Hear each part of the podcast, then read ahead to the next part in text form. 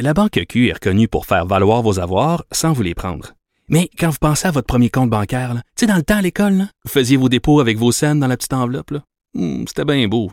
Mais avec le temps, à ce compte-là vous a coûté des milliers de dollars en frais, puis vous ne faites pas une scène d'intérêt.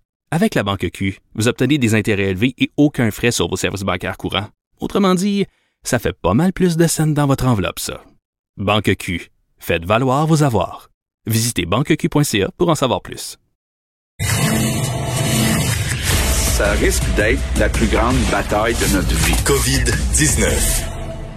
Bonjour Vincent, c'est incontournable évidemment cette annonce euh, majeure de Justin Trudeau. On l'avait vu venir évidemment, euh, pas juste à cause du contexte, mais aussi bien sûr à cause de ce qui s'est passé euh, en Nouvelle-Écosse. C'est sûr qu'on peut pas dissocier les deux quand même. Effectivement, ce qui amène euh, ce, ce point de presse particulier aujourd'hui. D'ailleurs, je vois parce que le point de presse est toujours en cours des questions là, sur la, la pandémie. Alors, il y aura du nouveau là-dessus de Justin Trudeau, mais évidemment, ce qui était central, c'est cette annonce. Tu l'as dit, l'interdiction des armes d'assaut de type militaire. Plusieurs modèles euh, seront donc carrément interdits au pays. Je vous fais entendre euh, l'annonce par le premier ministre Justin Trudeau. Aujourd'hui, nous fermons. C'est ce que disent les militants euh, contre les armes d'assaut depuis des années. Je veux dire, euh, oui, d'accord, les gens qui ont besoin de de- d'armes à feu pour euh, pour euh, la chasse. Mais je veux dire, ces, ces, ces armes-là, c'est, je j'ai jamais compris.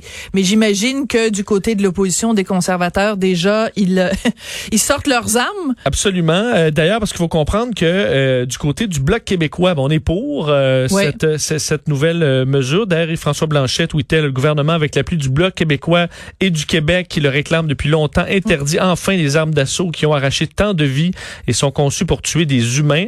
Euh, et lui-même repartageait une vidéo qui a été euh, publiée par Peter McKay, un des candidats favoris, là, faut dire, un des deux et euh, peut-être le plus favori même euh, de la course euh, des, des- du, des- du Parti conservateur, a publié de- pratiquement pendant le point de presse, là, euh, il, y a, il y a quelques minutes à peine, une vidéo euh, où il explique sa position, se disant carrément scandalisé là, par euh, euh, ce, ce, ce projet de loi du, euh, du gouvernement de Justin Trudeau. Je fais entendre parce qu'il y a un bout en français dans cette vidéo, vous pouvez l'écouter. Il faut renforcer la sécurité à la frontière et arrêter les armes illégales de rentrer au pays. Il faut aussi se concentrer sur les criminels et les gangs de roues et non pas punir des citoyens honnêtes. Ouais. Bon. Les gangs de roues, oui, c'est vrai que c'est, c'est, c'est un fléau. On parle évidemment de la rue. euh, Non, mais ce que je veux dire, c'est que sans, sans faire de l'ironie là-dessus, c'est que je comprends, mais en même temps, c'est comme s'il disait, on peut pas euh, marcher et mâcher de la gomme en même temps. On peut faire ces choses-là. On peut se battre contre euh, contrôler les gangs de rue. On peut, en effet, s'assurer qu'il n'y a pas d'armes illégales qui rentrent à la frontière. Mais on peut aussi, Monsieur McKay, euh, je sais pas, Monsieur McKay McKay, là, on peut aussi faire ça puis s'assurer qu'il n'y ait pas d'armes des AR-15 comme tu disais tout à l'heure qui, qui servent euh, uniquement à tuer le maximum de gens dans le minimum de temps. Parce que selon lui, euh, Justin Trudeau prend euh, avantage là, de la tragédie en Nouvelle-Écosse pour faire avancer son agenda politique et lui dit que s'il est élu, euh, ne fera, euh, ne, peut- fait garantir aux Canadiens qu'il ne fera pas ça. Euh, alors, euh, évidemment, pour Justin Trudeau, c'était quand même pas une position nouvelle là, qui est apparue depuis la. Nouvelle-Écosse, mais effectivement, dans le contexte, euh, il va de l'avant avec cette, avec ce projet de loi qui risque effectivement de créer des débats à, la travers le pays. Voilà. Donc, on revient quand même euh, à la COVID-19. On n'y échappe pas. Le docteur euh, Arruda qui dévoile une stratégie en matière de dépistage. Je pense que ça va être à 13 heures cet Oui, après-midi. C'était prévu à 11 heures euh, et on a décidé de reporter peut-être en raison du point de presse de Justin Trudeau et de son importance finalement, mais où on n'était pas tout à fait prêt, du moins à 13 heures. euh, ce sera, on, on le sait là, aujourd'hui, il n'y a pas de point de presse traditionnel avec Monsieur Legault, Madame McCann. Ni demain Euh, ni dimanche. Ni demain et dimanche, effectivement. Donc, ce sera euh, Monsieur Arruda seul avec Dr Yves Jalbert, euh, son, son adjoint là, de, de la protection de la santé publique, euh, où on va donner des détails sur le plan de dépistage. Hier, on en a donné un peu. Là, évidemment, c'est une des clés pour euh, pouvoir faire cette réouverture au, euh, dans la province. On prévoyait, là, et c'est ce qu'on souhaite dans les prochains jours, augmenter de 6 000 à 14 500 nombre de tests par jour, alors qu'à 6 000, on est déjà quand même dans, euh, disons, dans le- les, les endroits où il y en a le plus dans le monde. On veut passer, faire, faire passer ça à 14 500 et même plus dans les prochaines semaines. comment on va faire ça?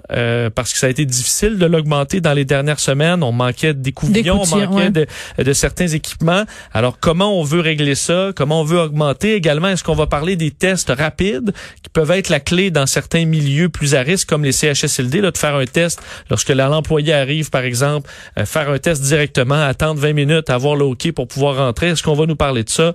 On verra les détails. Ce sera donc expliqué à partir de 13 heures aujourd'hui. C'est très attendu. Et c'est très attendu aussi parce qu'il y a plein de gens qui disent, oui, OK, on déconfine, mais on peut pas déconfiner si on fait pas en même temps une campagne massive de, dépistage parce que sinon on sera pas capable de mesurer l'impact de notre déconfinement. C'est-à-dire que le déconfinement, il faut qu'on s'assure que ça crée pas une vague de contamination. Mais si on ne sait pas combien de gens aujourd'hui sont porteurs et asymptomatiques versus quand on aura fait le déconfinement, ben on n'a pas de mesure comparative. Donc, ça devient essentiel. L'un va pas sans l'autre. Surtout qu'on voit des, euh, des, chiffres, une étude aujourd'hui comme quoi à Montréal, il y aurait beaucoup plus de cas qu'on le croit. Euh, donc, euh, il faut aussi tester des gens qui ne qui pas de symptômes. Il faudra arriver à ça. Donc, pouvoir tester le plus de gens possible pour avoir un réel portrait, pas juste de ceux qui ont des symptômes ou qui sont vulnérables. On verra ce que M. Arruda nous réserve tantôt une tour cellulaire incendiée à Laval. Sais-tu à quoi ça me fait penser, Vincent? Euh, il y a eu certains cas en Angleterre et à différents endroits en Europe parce que, je sais pas du tout, tu vas, tu vas nous le dire tout à l'heure si c'est relié à ça, mais des gens qui sont dans la théorie du complot puis qui pensent que le 5G, c'est que c'est un vaste complot puis qu'il y a la COVID-19 puis le 5G, c'est pareil puis bon, il y a comme un gros complot derrière ça et ça a amené des gens en Europe à incendier des tours euh, cellulaires. Je sais pas si c'est du tout la même chose ben, ici. On, on, on, peut croire que oui, euh, les pompiers n'en sont pas là encore euh, à donner des, euh, des, en fait, des, des, résultats de leur enquête, mais c'est peut-être le début ou la, la suite de ce qu'on a vu en Europe alors qu'une tour cellulaire 5G de TELUS a été visée par un incendie criminel la nuit dernière vers 2 heures du matin à Laval. Euh, on retrouvait là cette, cette antenne à l'arrière de la Plaza Laval-Élysée sur le boulevard Sanson euh, dans le quartier Chomédé à Laval. Périmètre de sécurité établi pour protéger la scène de crime, faire enquête. Le feu qui a pris naissance au sommet de la tour, c'est haut quand même de plusieurs mètres. C'est le premier événement du genre au Québec, mais on a vu, évidemment, ça peut être un incident électrique, euh, ça peut être quelque chose de tout simplement accidentel. Mais effectivement, comme tu le disais, on a vu, entre autres au, Royaume-Uni, mais dans d'autres pays d'Europe, euh, des euh, gens incendier ces tours de peur que ce soit un, que ça ait un lien avec l'apparition du coronavirus. Il y a des théories du complot, faut dire qui ne sont pas euh, fondées par des faits scientifiques mm-hmm. sur les liens entre la, la COVID-19 et les tours cellulaires. Alors, c'est peut-être le début de, de, de, de, séquence, on le souhaite pas, mais euh, les pompiers font enquête pour essayer de comprendre ce qui a pu se passer dans ce cas-là. Puis on en saura plus. Euh, le plus gros avion du monde qui arrive à Montréal ce soir. Écoute, sur les photos, c'est hallucinant. Là. Toi qui connais bien l'aviation, tu dois être impressionné. Mais c'est une légende. Comme un mammouth. Ouais, c'est une légende cet avion-là. D'ailleurs, c'est mon premier souvenir euh, d'aviation à vie parce que je l'ai vu à l'âge de 5 ans en 1989. Et c'est ça qui t'a donné la piqûre de ben, l'aviation? Je peux pas te dire, mais je me souviens encore de cet immense hein? avion. Quand t'as 5 ans, là, c'est encore plus gros. Là. Ben oui, alors, euh, c'est euh, c'est quelque chose cet appareil-là parce qu'il y en a un seul dans le monde qui était qui a été conçu en 88 dans le but de transporter la navette spatiale russe, la navette ah, spatiale. Ah, c'est pour ça qu'il est si grand, ok. Euh, ouais, qui euh, qui qui était la, la, la, concurrente de la navette spatiale américaine, mais qui a pas eu euh, une, une, grande carrière loin de là. Alors le premier vol a lieu en 88. On l'avait entreposé entre 1994 et 2001 euh, parce qu'on ne s'en servait plus après l'arrêt du programme spatial et euh, de, de, la navette. Et en 2001, on l'a repris par une compagnie de cargo qui fait maintenant affaire un peu partout dans le monde pour transporter de lourdes charges. Et c'est ce qui arrive chez nous, euh, puisque la cargaison arrive de Chine. Mm. La, la, plus grande commande du Canada qui a été faite jusqu'à maintenant arrivera finalement dans cet avion nolisé par la compagnie aérienne québécoise Nolinor. Alors l'appareil présentement est à est en Alaska Donc à Anchorage, va décoller dans les Hmm. deux prochaines heures et devrait arriver ce soir vers 20 heures au pays. Alors évidemment, euh, ce sera suivi euh, par les, les, les- médias. là. C'est arrivé quand même en grande pompe. On demande par contre, et l'aéroport de Mirabel, autant que Nolinor disait, l'avion, là, on va le retrouver euh, stationné très loin des regards. Alors, euh, faut pas s'agglutiner autour de l'aéroport pour voir l'avion. Non. Euh, on le Pas de pas. rassemblement. Pas de rassemblement, c'est surtout pas essentiel, mais il y aura une curiosité quand même à l'arrivée de cet appareil qui devrait repartir samedi vers 8 heures. Oui. Alors bon, on se pose tous la question. Euh, bon, c'est pas la question la plus essentielle, mais en, en même temps, ça fait aussi partie de la vie. À quoi va ressembler l'été 2020 Quand on sait que bon, évidemment, il y aura pas de touristes qui viendront de l'étranger, ça, ça semble quand même acquis. Mais qu'en est-il des Québécois? Est-ce que nous-mêmes, on va pouvoir se déplacer à l'intérieur de la belle province pour aller euh, rendre visite à la parenté euh, au Saguenay ou dans Charlevoix donc, euh, ben, Caroline Pro a l'air d'être quand même assez optimiste. Oui, euh, on verra si ça tient, cet optimisme, euh, à travers euh, les, les, les prochaines semaines. Mais effectivement, je pense que les gens ont tous fait leur deuil d'aller euh, aux États-Unis ou en Europe ou ailleurs. Mais au Québec, on souhaite pouvoir partir un peu en vacances cet été. Sinon, on va tous virer fous, là. Effectivement, on a le goût de grands espaces, euh, particulièrement pour les gens qui sont confinés dans les villes. Euh, la ministre du Tourisme, Caroline Proux, qui lançait un message aux, aux Québécois dans, lors d'une entrevue avec le journal, euh, disant que on, y aura un été touristique au Québec, selon elle, euh, et qu'on euh, qu'il est trop tôt pour annoncer les détails, mais qu'on pourra, elle dit, se réapproprier le Québec, manger le Québec, voir le Québec, le faire à vélo. Entre autres, le vélo est vu comme une des activités où on peut quand même respecter euh, les, euh, les distances. Le tourisme, c'est 400 000 emplois au, au Québec, une industrie de plusieurs milliards. Alors, on souhaite vraiment que ça puisse fonctionner, mais elle rappelle qu'on doit respecter les règles de la santé publique et que plus on le fait, plus on aura un bel été. Euh, on attend d'ailleurs du côté du, ministère du Tourisme des autorisations euh, de la santé publique pour établir un calendrier de relance. On espère que l'industrie sera prête lorsqu'on aura euh, finalement le go pour repartir. On discute entre autres avec 22 associations touristiques pour comment on pourrait arriver avec une offre particulière pour l'été. Est-ce que même au, au niveau du gouvernement, on pourrait nous donner, par exemple, des euh, certaines euh, certains crédits d'impôt pour des dépenses de tourisme au Québec?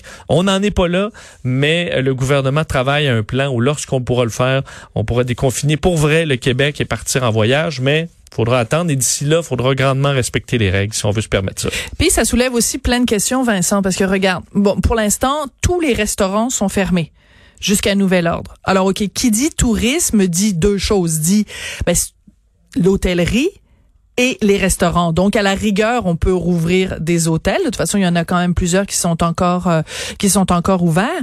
Mais si tu t'en vas dans Charlevoix puis que t'es t'es t'es pogné pour euh, te- tu te nourris comment si oui, tu aller juste fais au du service à l'auto, euh, c'est- Ben, ça peut dire, être euh, difficile.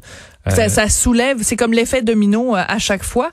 Donc, euh, ça lève, en tout cas, c'est, tout un plan de relance, euh, je veux bien, mais ça pose énormément de questions. Pour ça, j'ai trouvé quand même un peu positive, un peu peut-être trop positive pour l'instant. On, on Mais verra peut-être que parce c'est des choses que nous, on sait pas. Oui, mais je pense pas. Visiblement, ce virus, on le regarde aller, puis on est, euh, c'est lui qui décide. Un jour à la fois, d'où Jésus, comme dirait ma belle-mère.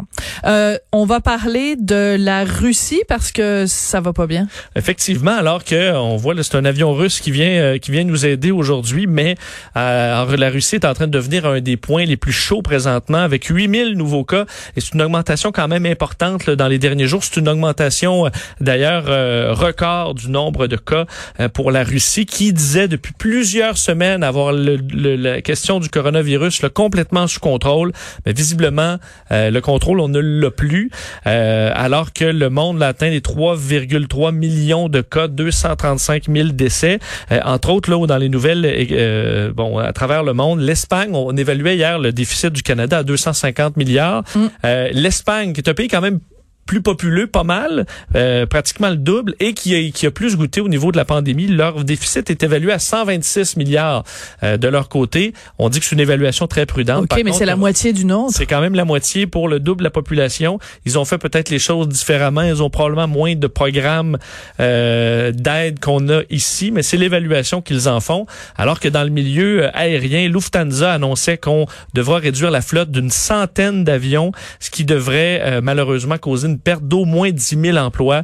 Euh, Royaume-Uni, l'association des pilotes de British Airways dit que ce sera un tsunami de pertes d'emplois, des pertes d'emplois quand même bien payés malheureusement pour l'Europe. Euh, également l'agrandissement de l'aéroport Detroit qui est annulé. On devait investir, Sophie, 24 milliards de dollars dans cet aéroport, un des plus achalandés au monde, et on arrête tout ça en raison d'une chute de 97% ben euh, de l'achalandage dans les dernières semaines.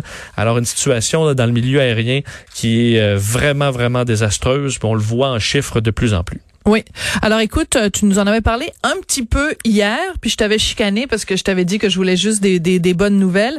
Euh, tu nous avais dit qu'il y avait des gens qui disaient bon, ça va prendre deux ans euh, où on va devoir vivre avec la COVID-19. Ben ça, ça se confirme. Oui, selon un groupe d'experts euh, américains, donc de l'université du Minnesota, du Centre pour les, les maladies infectieuses, dont le, le, directeur a travaillé avec plusieurs présidents. C'est une sommité. Ça fait 20 ans d'ailleurs qu'il avertit le monde des risques d'une pandémie. Et que personne les Effectivement, et selon lui et ses euh, et ses collègues, euh, il faudra attendre d'avoir au moins. On est revenu avec l'immunité, euh, l'immunité commune de groupe. De, de, de, groupe. on dit qu'il faudra atteindre une immunité là, de 60 à 70% avant d'espérer être sorti du bois. Et ça, ça implique, selon eux, 18 à 24 mois.